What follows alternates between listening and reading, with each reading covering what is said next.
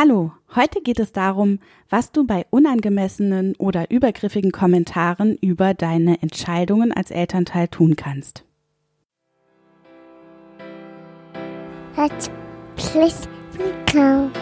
Hallo und herzlich willkommen zur 20. Episode von Familie in Beziehung. Ich bin Michael Sahidi, Familien- und Paartherapeut. Und ich bin Jasmin Sahidi, Diplompädagogin und Elternkursleiterin. Wir hoffen, du hattest eine schöne Sommerzeit und wir melden uns jetzt zurück aus der Sommerpause und haben gleich eine Zuhörerinnenfrage auf unserer Mailbox. Und die spielen wir gleich mal ab, oder Jasmin? Ja, genau. Hallo liebe Jasmin, hallo lieber Michael. Ähm, ich finde super, was ihr macht und ähm, es gibt sehr viele Themen, äh, die in Bezug Kind äh, sehr interessant sind, äh, auch jetzt für mich. Ähm, ich habe eine Tochter und habe sie ganz lange gestillt und ähm, in dem ersten Jahr gab es sehr viele Verunsicherungen bei mir, ähm, wenn wenn Leute in meinem Umfeld gesagt haben, ähm, ich soll doch nicht so lange stillen oder schon wieder oder sie nutzt dich doch nur als äh, Schnuller aus. Und im Innersten war ich schon fest davon überzeugt, dass was ich mache und wie ich es mache, dass das richtig ist für uns beide, also für mein Kind und für mich. Aber im Nachhinein denke ich schon, dass es sehr enttäuschend für mich war und auch viel Kraft gekostet hat, vor allem so in den ersten drei Monaten, ähm, als frische Mutter ähm, solche Sachen zu hören. Ähm, wie könnte man, könnte man, könnte man Mütter darin bestärken, äh, durch solche Bemerkungen nicht verunsichert zu sein? Ähm, genau. Und ähm, nicht nur über um Umfeld, sondern auch von vielen Ärzten bekommt man ja das Gefühl, man soll nicht so lange stillen. Also wie, wie kann man am besten da stark bleiben und immer noch die innere Stimme hören, statt jetzt die äußeren, äh, äußeren Stimmen. Ja, vielen Dank. Ja, vielen Dank für deine Frage.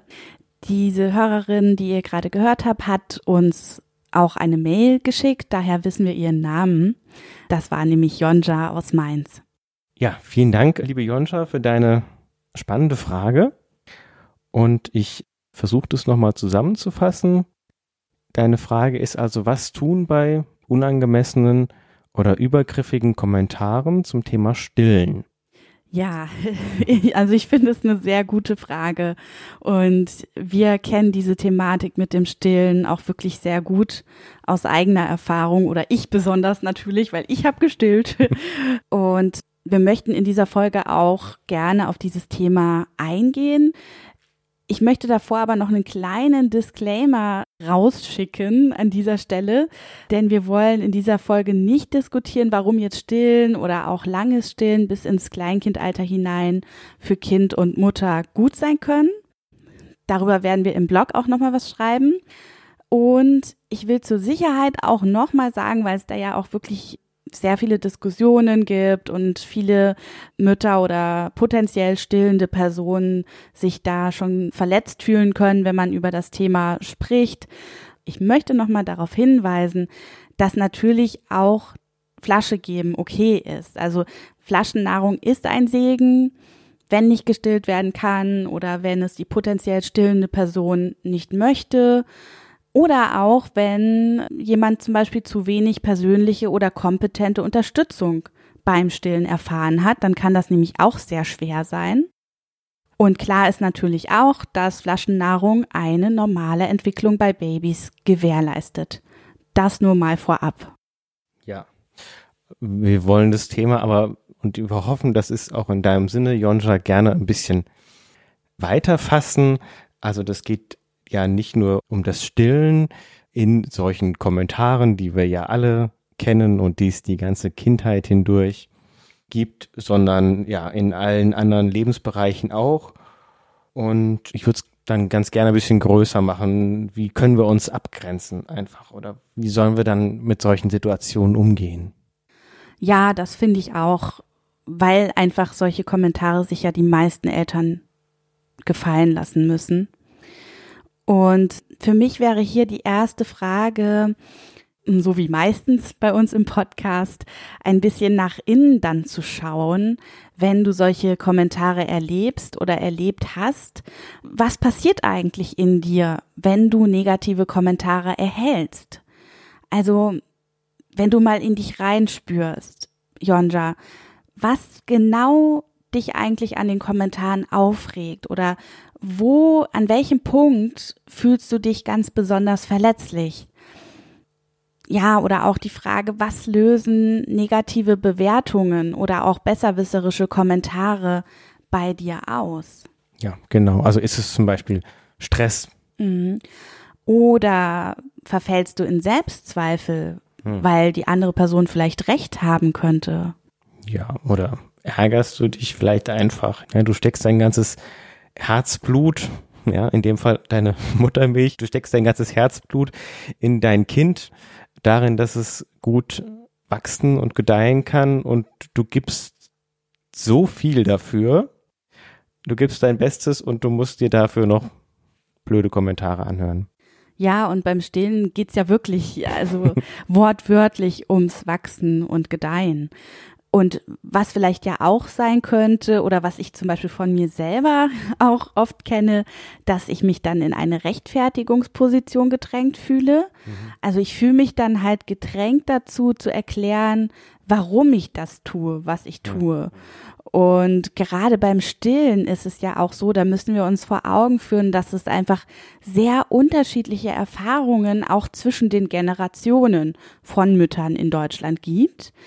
Denn es gibt ja in Deutschland wirklich ganze Generationen von Müttern, die so gut wie gar nicht gestillt haben, weil es ihnen vom medizinischen Personal ausgeredet wurde oder weil sie da auch teilweise richtiggehend angelogen wurden von medizinischem Personal. Gerade so die jetzige Großelterngeneration hat häufig persönlich gar keine Erfahrung mit Stillen gemacht. Oder ganz andere. Oder ganz andere Erfahrungen. Also als, als ich klein war, in den frühen 80ern hat man zum Beispiel den Müttern gesagt, sie müssten die Brust immer vorher mit Alkohol desinfizieren. Und dann hat man sich gewundert, also dass die Kinder dann die Brust abgelehnt haben. Ja, ich habe äh, dann auch die Brust abgelehnt. Ja, total äh, merkwürdig, ne? Ja, also meiner Mutter hat man das Stillen ausgeredet. Man hat ihr einfach behauptet, sie könne nicht stillen, da käme hm. nicht genug Milch. Also der Milcheinschuss kommt ja erst nach drei bis fünf Tagen nach der Geburt. Hm. Und man hat ihr quasi vorher eingeredet, dass sie zu wenig Milch habe. Dabei konnte sie noch gar nicht so viel Milch haben. Ja gut, und dir hat man eingeredet, du bräuchtest unbedingt diese unsäglichen Stillhütchen. Ja, mir hat man dann in der Geburtsklinik eingeredet, ich bräuchte diese Stillhütchen. Naja, ich sag mal so, ich wusste vorher, dass ich sie nicht brauche, aber ich konnte mich in diesem Moment nicht dagegen wehren, leider weil ich sonst auch nicht wusste, wie ich das sonst hätte machen sollen. Also weil Stillen auch etwas ist, was man eben lernen muss. Die allermeisten Stillenden oder potenziellen Stillenden können das eben nicht intuitiv, sondern wir lernen das. Und das ist nämlich auch das Problem. Also es ist stark abhängig auch davon, was einem dann zum Beispiel die Hebamme rät wie man dann stillen soll oder was einem da in der Geburtsklinik erzählt wird, wie das angeblich ist oder ob man dazu füttern muss und so weiter. Ja. Solche Sachen können dann gerade beim Stillen echt auch extrem über den insgesamten Stillverlauf und den, ja, es hört sich jetzt ein bisschen blöd an, aber in Anführungsstrichen Stillerfolg entscheiden. Also das sind entscheidende Fragen wie dann die gesamte Stillentwicklung halt ist. Mhm. Und da ist es natürlich auch so, ja. Bei mir war es jetzt zum Beispiel so, ich habe mich dann schon vor der Geburt, aber dann auch danach nochmal sehr intensiv mit diesem Thema Stillen befasst. Und ich habe mich dann wirklich auch geärgert, von Menschen belehrt zu werden zum Thema Stillen oder auch unter Druck gesetzt zu werden, die einfach überhaupt keine Ahnung davon hatten, weil sie es einfach selber nicht erlebt haben. Mhm. Und gleichzeitig, wie gesagt, fühlte ich mich in diese Rechtfertigungsposition gedrängt, dass ich das halt jetzt erklären muss. Ja, und es kann auch, selbst wenn du in dem Moment schon denkst, was für ein Quatsch, ja, kann das dazu führen, dass du den Kontakt zur eigenen Intuition auch dann verlierst und dann wirklich anders mit deinem Kind umgehst, als du es als du es eigentlich möchtest. Mhm. Mir fällt da ganz konkret eine Situation ein. Wir hatten ja schon mal in dem Podcast erwähnt, dass unser Sohn eher extrem schüchtern, zumindest momentan noch, ist und dass er gerne mal so eine Dreiviertelstunde braucht, um irgendwo anzukommen und aufzutauen. Und ich bin eine Zeit lang in meiner Elternzeit einmal die Woche mit ihm in so eine Krabbelgruppe gegangen. Und dann hatten wir natürlich da genau das Problem, das ging eine Stunde lang und die erste Dreiviertelstunde ja. wollte mein Sohn nicht von meinem Schoß runter. Und da war es auch immer so, dass man dann mit seinen Fragen da sich den Raum nehmen sollte. Und irgendwann habe ich dann mal gesagt, ja, dass mich das dann schon auch so ein bisschen verunsichert, wenn da die ganzen Spielgeräte rumliegen und Kinder, die teilweise kleiner sind als mein eigenes Kind, da schon über alles fröhlich drüber klettern und einfach ihren Spaß haben und mein eigener Sohn da so ein bisschen verängstigt sitzt. Und dann war der Kommentar der Kursleiterin, na ja, Michael, du gehst mit dem ja auch um wie mit einem rohen Ei. Mhm. Und ich weiß noch, dass ich gedacht habe, okay, das ist jetzt nicht so ein professionelles oder empathisches, hilfreiches Feedback, was ich mir jetzt wünschen würde. Aber irgendwie hat es in mir gearbeitet. Also irgendwie hat es mich verunsichert und wir waren dann mittags zum Essen zu Hause und er saß in seinem Hochstuhl und hat, war etwas ungeduldig oder fordernd oder ich war zumindest nicht so schnell mit allem, wie er es gerne hätte. Und dann hat er sehr laut irgendwie mich angetrieben und sich beschwert, dass das alles nicht schnell genug ging. Und dann war ich richtig pampig. Mhm. Und ich muss sagen, das bin ich mit ihm normalerweise nicht. Also ich bin eigentlich ganz gut, würde ich sagen. so meiner, ausgeglichen. Ja, ja, mit ihm. Also ja, und dann habe ich mich erstmal selber gewundert, was war denn da eigentlich los? Wieso habe ich mich da jetzt so aus der Ruhe bringen lassen davon? Es ist ja völlig normal, dass er irgendwie das jetzt nicht irgendwie so wahnsinnig geduldig da mhm. in seinem Hochstuhl sitzt. Und dann ist mir das hinterher klar geworden, dass eigentlich dieser Kommentar, dass das irgendwie dann doch in mir gearbeitet hatte. Ja, das geht schneller, als man denkt. Also mhm. ich meine, ich finde es natürlich in der Situation besonders toll, weil du hattest dich ja geöffnet eigentlich, weil du Bestärkung gesucht hast. Und dann da aber sowas reinzuhauen, irgendwie so eine komische, abwertende Bemerkung, ist halt schon extra fies. Ja, und ich merke gerade also auch nochmal, dass, obwohl ich ja selber auch vom Fach bin, mhm mich das nochmal zusätzlich verunsichert hat. Mhm. Sobald jemand auch so eine gewisse, in Anführungsstrichen, pädagogische Autorität hat, trifft einen das nochmal besonders. Mhm, total. Da ist das wirklich so, dass, wie wir jetzt an deinem Beispiel schon gesehen haben, Micha, solche Kommentare, wenn sowas öfters passiert, wirklich auch die Beziehung zum Kind schädigen können wenn Eltern in ein Verhalten gedrängt werden, das ihnen eigentlich widerstrebt mhm. oder das auch den Bedürfnissen des Kindes eigentlich entgegengesetzt ist. Also zum Beispiel beim Stillen. Stillen in der Nacht hat ja viele Vorteile für die stillende Person und für das Kind. Und wenn jetzt eine stillende Person dazu gedrängt wird, frühzeitig abzustillen, dann kann das sein, dass die Nächte sogar noch anstrengender werden. Hm. Also es kann auch mal sein, dass die Nächte einfacher werden, aber es kann auch sein, dass es alles noch mal viel anstrengender wird, weil halt diese Harmonisierung durch diese Hormone, durch diese beruhigende Wirkung der Stillhormone, die ja auch bei der Mutter eintritt oder bei der stillenden Person eintritt, dann nicht mehr da ist und dann wirst du mitten in der Nacht geweckt und dann liegst du wach, ja, und ja. Äh, kannst nicht mehr einschlafen. Und das kann ja dann auch unter Umständen gefährlich werden. Oder genauso wie diese ständige schläft dein Kind schon durch und ja, wird doch jetzt mal an der Zeit, im eigenen Bett zu schlafen und so weiter. Und ja, manche Kinder, die können das, aber für manche ist das auch schwierig. Und wenn wir jetzt da wirklich anfangen und so ein Schreien lassen Programm durchziehen, dann kann das wirklich die Beziehung zwischen Eltern und Kind schädigen. Oder es kann auch den Blick von Eltern auf ihr Kind ändern und dann die Beziehung und Bindung stören. das finde ich so mit am anstrengendsten und am schlimmsten, wenn man merkt, dass man aus der eigenen, aus der eigenen Mitte gerät und aus der Verbundenheit mhm. mit seinem Kind. Jetzt haben wir ja so ein bisschen wie immer diese Innenschau gemacht und überlegt, was ist denn bei mir los, beziehungsweise was, was macht es mit mir oder was löst es in mir aus, solche Kommentare. Ich finde es manchmal auch hilfreich, sich zu fragen, was ist denn bei der anderen Person los, die diese Kritik los wird. Und zwar nicht, weil ich jetzt meine, okay, jetzt müssen wir für die auch noch Verantwortung übernehmen, dass es der gut geht. Nein. Mhm. müssen wir nicht, ja, mit diesen besorgten Bürgerinnen und Bürgern. Aber es hilft uns selber manchmal, uns nochmal dran zu erinnern, dass die ihren eigenen Film haben, wo da auch eine komplexe Gemengelage ist. Vielleicht zum Beispiel an, an Neidgefühlen, mhm. wenn man so eine Mutter sieht, die da ganz glücklich im Kontakt ist mit ihrem Kind. Zum Beispiel, oder man fühlt sich abgewertet, weil man sieht, oh, die machen das ja heutzutage alles anders als man selbst.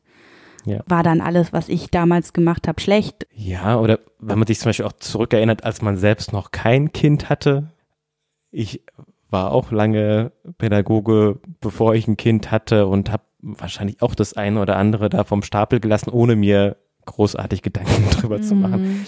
wie viel das bei den Eltern mhm. auslöst. Und ich kann mir durchaus auch das andersrum vorstellen, dass man jetzt als Großeltern zum Beispiel dann schon wieder so weit weg ist davon, ja. dass man das auch dann ganz gerne wieder vergisst. ja, ja klar. Ich, ich meine, ich kann mich da auch noch dran erinnern, dass, und das ist auch jetzt noch so, dass ich auch schon, selbst als Tommy sechs Monate erst alt war, hatte ich schon so das Gefühl, okay, ich kann mich gar nicht mehr so genau dran erinnern, wie das eigentlich war, als er vier Wochen alt war, so, ne? Ja, ja. Und jetzt auch, also, na klar, kann ich mich noch an vieles erinnern, aber wie das jetzt wirklich ganz genau war, und wie ich mich dabei gefühlt habe, kann ich mich auch nicht in jedem Fall erinnern. Ja. Dass wir uns das selber in Erinnerung rufen, okay, die haben ihren ganz eigenen Film. Ich bin einfach vielleicht auch zum falschen Zeitpunkt am falschen Ort und krieg jetzt hier gerade was ab. Mm.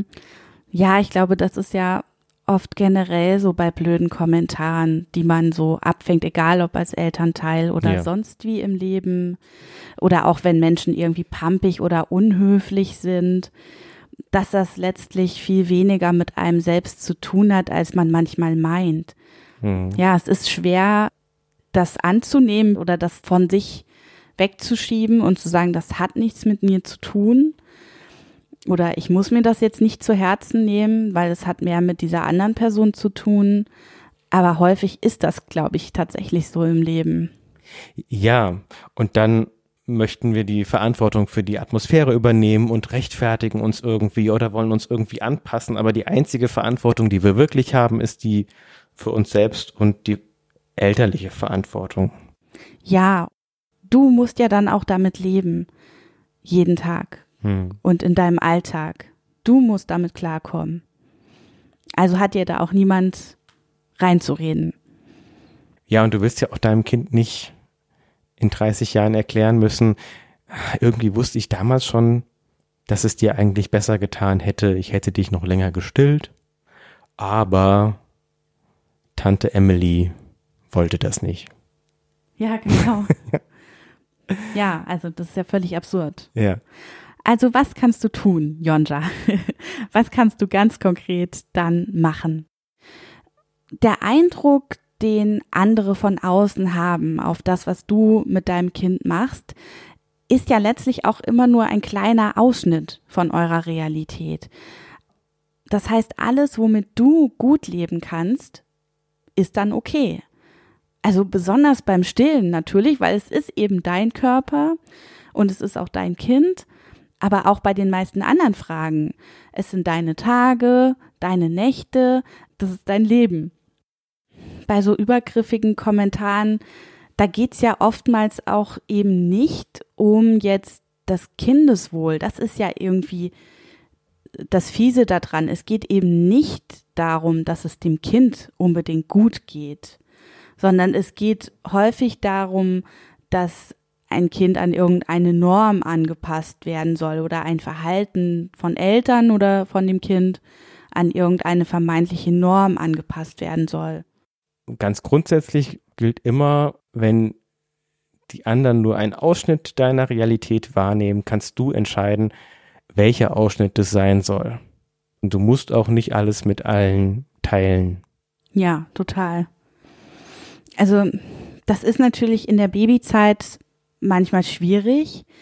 Du hattest ja auch von den ersten drei Monaten so gesprochen, Jonja. Und klar, das ist ja so eine überwältigende Zeit und du musst ja erstmal herausfinden, wie du selbst tickst als Elternteil oder am Anfang der Elternschaft tickst und wie dein Umfeld tickt. Also das weißt du ja häufig gar nicht, bevor das Kind da ist. So, ne? Alle Eltern haben irgendwie Ideen dazu, wie sie selber sein werden als Eltern oder auch wie ihre Eltern wiederum als Großeltern sein werden und so weiter.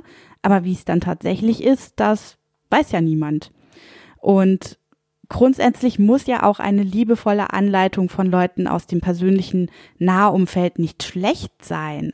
Ich hätte mir das schon auch manchmal gewünscht in der Zeit mit Tommy. Aber es kommt eben darauf an, wie. Und gerade beim Stillen ist es halt schwierig, weil es sich natürlich in den ersten Monaten insbesondere nicht verheimlichen lässt es muss ja auch nicht verheimlicht werden, wenn du das nicht möchtest, oder es ist generell natürlich absurd, das zu verheimlichen. Aber dadurch, dass es sich eben so schwer verheimlichen lässt, lädt es natürlich ein zu wertenden Kommentaren. Und da muss man auch sagen, häufig vor allem von Menschen, die selbst nicht gestillt haben oder nur sehr kurz gestillt haben und daher letztlich, ja, sag ich mal ehrlich gesagt, keine Ahnung davon haben. Und in diese Kategorie fallen eben auch Mütter. Ja, muss man so sagen. ja, also jeder hat so viel Anspruch auf Ausschnitte aus deiner Wirklichkeit, wie er oder sie respektvoll aufnehmen kann, sag ich mal. Ja, irgendwie. Also wenn du deinen Vierjährigen zum Einschlafen ab und zu mal noch die Brust gibst oder wenn du im Familienbett schläfst, dann wirst du deine Leute haben, wo du sagst, okay, die brauchen das nicht zu wissen. Mhm. Die haben dafür eh nicht mehr übrig als irgendeinen dummen Kommentar. Ja. Also beim Stillen ist es schwierig, bei den meisten anderen Dingen ist es einfacher zu entscheiden, was Außenstehende mitbekommen sollen, beziehungsweise welchen Ausschnitt deiner Realität du teilen möchtest. Und je nach persönlicher Nähe zum Aggressor, zur Aggressorin, kannst du dann deine Strategie auch wählen. Also bei ganz Fremden ist es einfach, da musst du auch gar nichts sagen beim Arzt, bei der Ärztin, Hebamme, Entbindungspfleger, Erzieherin, da würde ich sagen, es hilft, wenn du dich schlau machst, wenn du dir eine eigene Meinung bildest und deinem eigenen Gefühl und deiner eigenen Intuition glaubst und dich dann aber darauf einstellst, was möglicherweise der Kinderarzt, die Kinderärztin zum Beispiel dazu für eine Haltung hat oder für einen Kommentar abgibt. Ja, das ist natürlich nicht immer so einfach, weil gerade am Anfang der Elternschaft können wir von sowas ja schnell verunsichert und überrollt werden. Ja. Wenn dann zum Beispiel, äh, also sowas machen ja zum Beispiel auch Zahnärzte dann, dass es heißt, ja, aber nachts darf nicht gestillt werden, weil das sei schlecht für die Zähne, was nicht stimmt, denn Muttermilch ist nicht kariogen, das heißt, das äh, verursacht kein Karies ähm, oder auch eben KinderärzteInnen, die nicht unbedingt Fachpersonal zum Thema Stillen wiederum sind. Also das nimmt in deren Ausbildung nur einen ganz kleinen Teil ein. Und dann kann es schon mal passieren, dass da ein Kommentar kommt oder auch je nachdem, wann die Person ihre Ausbildung hatte und ob die sich in bestimmten Themen fortgebildet hat oder nicht, dass es dann notwendig sein kann, sich eine Zweitmeinung einzuholen. Da ist es ja dann, wenn jetzt wirklich du merkst, oh je, also diese Kinderärztin oder dieser Kinderarzt hat jetzt wirklich vollkommen andere Ideen und meint da irgendwie was, was mir völlig widerstrebt und was ich intuitiv für einfach schlecht halte für mich und für mein Kind, dann würde ich echt noch mal schauen, gibt es denn vielleicht in deinem Ort noch eine andere Kinderarztpraxis, wo ihr euch hinwenden könnt oder wo könntet ihr euch noch fachlichen Rat holen? Also zum Beispiel zum Thema Stillen natürlich bei Stillberaterinnen, die sind dazu fachlich ausgebildet und die haben einfach ein unglaubliches Wissen dazu, dass, ja, so muss man sagen, eben KinderärzteInnen nicht haben in dieser Form. Es lässt sich irgendwie auch nicht, nicht schönreden, dass es tatsächlich sehr komplex ist und schwierig einzuschätzen und sich ein eigenes Bild zu machen weil natürlich die Leute, die vom Fach sind, die haben ihre Autorität ja nicht von ungefähr, sondern die haben oft auch ein großes Wissen und einen großen Erfahrungsschatz und wollen auch in den allermeisten Fällen wirklich unser Bestes. Und gleichzeitig ist es so, dass die halt eine spezielle Perspektive auf die Dinge haben und nicht dein individuelles Kind kennen. Da ist es dann halt ein Abwägen und im Idealfall kannst du das schon vorher treffen, diese Abwägung und dir schon eine Meinung bilden und eine Haltung und dann dir schon eine Strategie auch zurechtlegen. Was sag ich? Ja, genau. Also zum Beispiel beim Kinderarzt, was mir da jetzt einfällt, so eine eine Frage ist ja oft mit der Einführung von Beikost. Also die offizielle kinderärztlich propagierte Variante ist ja immer, dass mit dem abgeschlossenen fünften Lebensmonat dann angefangen werden soll zum Beifüttern. Es gibt aber tatsächlich viele Babys, die in dieser Zeit Beikost einfach noch nicht annehmen wollen. Und da können sich die Eltern noch wie abstrampeln. Das Kind verschließt den Mund und dreht den Kopf weg oder fängt an zu schreien. Und die Person in der Kinderarztpraxis wird dann vielleicht sagen, ja, jetzt ist der richtige Zeitpunkt, um anzufangen mit Beikost. Das sagt meine Tabelle äh, so. Das sagt meine Tabelle so, machen Sie das bitte, das ist total wichtig. Du probierst das vielleicht einmal, merkst dann aber, oder ein paar Mal und merkst dann, huch, das klappt aber gar nicht. Und mhm. ähm, das ist dann eben der Moment, wo du auch sagen kannst, okay, hm, ist jetzt vielleicht offiziell von offizieller Seite so empfohlen, aber mein Kind macht das halt jetzt nicht mit und es ist auch okay. Und dann kannst du auch genauso gut sagen, ja, weißt du was, ich versuch's äh, nochmal, wenn das Kind zehn Monate alt ist. Und das mhm. ist kein Drama, das ist in Ordnung. Das wird einem manchmal von außen so suggeriert, als sei das ein großes Problem, wenn ein Kind eben nicht mit sechs Monaten unglaublich wie Beikost in sich reinschaufelt, was es aber nicht ist. Und da ist es halt manchmal gut, dann wirklich zu sagen, okay, ich sag dann in der Praxis, ja, ja, mache ich. Und ich mache dann aber halt so, wie wie es richtig ist. Und wenn das Kind weiterhin wunderbar zunimmt und gedeiht, dann gibt's da ja auch keinen Grund, sich da Sorgen zu machen. Ja, genau. Also vielleicht kannst du manchmal auch schon so ein bisschen antizipieren, aus welcher aus welcher Brille oder welcher Perspektive vielleicht jemand anderes auf dein Kind schaut. Das gilt dann auch wiederum im nahen Umfeld bei Verwandten und Freundinnen. Da kannst du dir ja auch schon vorher überlegen, welche Agenda die vielleicht oder unbewusste Agenda die vielleicht auch zum Teil haben und dann kannst du dir vielleicht auch schon eine Strategie in Anführungsstrichen zurechtlegen und dir überlegen, möchtest du dich auf eine Diskussion einlassen oder möchtest du vielleicht einfach sagen, ja, ja. ja, ähm, also ich finde jetzt nochmal diesen Punkt, tatsächlich auf das Kind zu schauen. Also auf mich selbst zu schauen und auf das Kind zu schauen. Und dann zu schauen, okay, passt das, mhm. was ich mache? Ja, also können ja die anderen sagen, was sie wollen. Gedeiht mein Kind gut? Habe ich eine gute Beziehung und fühle mich wohl in der Beziehung zu meinem Kind? Das mhm. sind doch die wesentlichen Fragen. Und wenn ich diese Fragen mit Ja beantworten kann, dann kann es ja eigentlich wurscht sein, was jemand von außen da sagt. Ja, und ich meine natürlich, ja, weiß ich nicht, wenn das Kind dann voll krasses Untergewicht bekommt oder so, dann muss ich vielleicht doch mal zuhören, was der Kinderarzt oder die Kinderärztin da sagt. Aber wenn alles okay ist, dann gibt es ja auch keinen Grund, was zu ändern an deinem Verhalten. Was natürlich auch möglich ist, wenn du mit den Personen, die sich da in Anführungsstrichen einmischen, tatsächlich eine tiefere Beziehung hast oder auch ja eine längere Beziehung hast, sie wirklich irgendwie beteiligen willst, vielleicht an deiner Elternschaft, dann kann es natürlich auch sinnvoll sein, deine Beweggründe zu erklären, vielleicht Links weiterzugeben, Literatur weiterzugeben oder auch mal so einen Kurs zu verschenken, ja, die Teilnahme an einem Kurs. Genau. Oder, oder wenn nicht, dich halt einfach deutlich abgrenzen. Und das ist ja sowieso nie verkehrt, sich abzugrenzen und klar zu machen, nein, ich möchte über dieses Thema jetzt nicht sprechen. Genau. Oder direkt das Thema wechseln dann. Ja, oder eine Gegenfrage stellen, wie, wie kommst du denn darauf? Warum ist dir das denn so wichtig? Was ist denn deine Befürchtung? Beziehungsweise du kannst dann auch sagen, ah, ich merke, du möchtest da hilfreich sein. Wenn du hilfreich sein möchtest, dann trag doch bitte mal meine Tasche oder kannst du doch gerne mal zu Hause bei uns die Wäsche aufhängen oder so. Genau.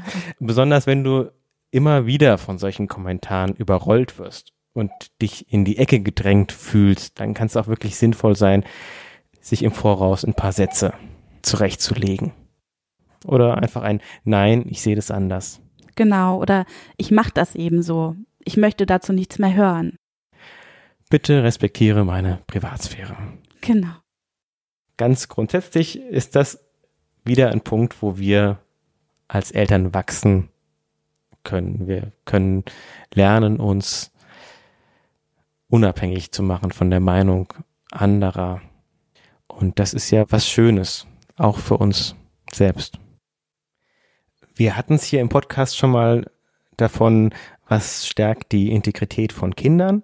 Hier sind wir an einem Punkt, wo wir sagen können, das stärkt die Integrität von uns als Erwachsene, wenn wir uns nämlich klar abgrenzen und sagen, nein, ich lasse diese Kommentare nicht mehr an mich ran, dann stärkt das unsere Integrität. Und wenn wir wieder eine gestärkte Integrität haben, dann können wir uns auch wieder besser abgrenzen. Ja, genau. Und es ist ja wirklich so, wir setzen eben unsere eigenen Prioritäten als Eltern und die dürfen wir auch selbstbewusst vertreten. Also vor allem eben solange es unseren persönlichen Nahbereich und auch wie gerade beim Stillen eben mhm. deinen persönlichen Körper betrifft, das betrifft ja niemand anders, also geht es auch niemand anders was an. Also wir haben gesehen, dass Kommentare von außen auf unsere Entscheidung als Eltern sehr verletzend sein können und verunsichernd sein können. Und wenn du es schaffst herauszufinden, was genau dich an einem Kommentar besonders gestört hat, dann bist du meiner Meinung nach einer möglichen Antwort bereits viel näher. Und dann kannst du dir überlegen, ob du jetzt etwas genauer erklären möchtest oder dir lieber ein paar Standardantworten zurechtlegst, die du dann einfach raushaust. Und du darfst die Entscheidungen für dein Leben mit deinem Kind treffen weil es eben dein Leben ist und du auch diejenige oder derjenige bist, zu der oder dem die Entscheidungen gut passen sollten.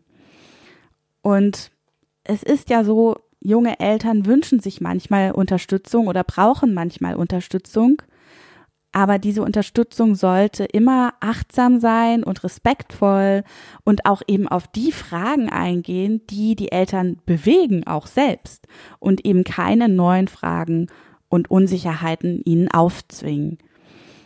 Und wenn du merkst, dass ein Kommentar von außen dir neue Fragen und Unsicherheiten aufzwingt, dann kannst du den wegstoßen. Jonja, wir hoffen, dass dir das ein Stück weit weitergeholfen hat. Und lieber Zuhörer, liebe Zuhörerin, wir hoffen auch, dass für dich was dabei war.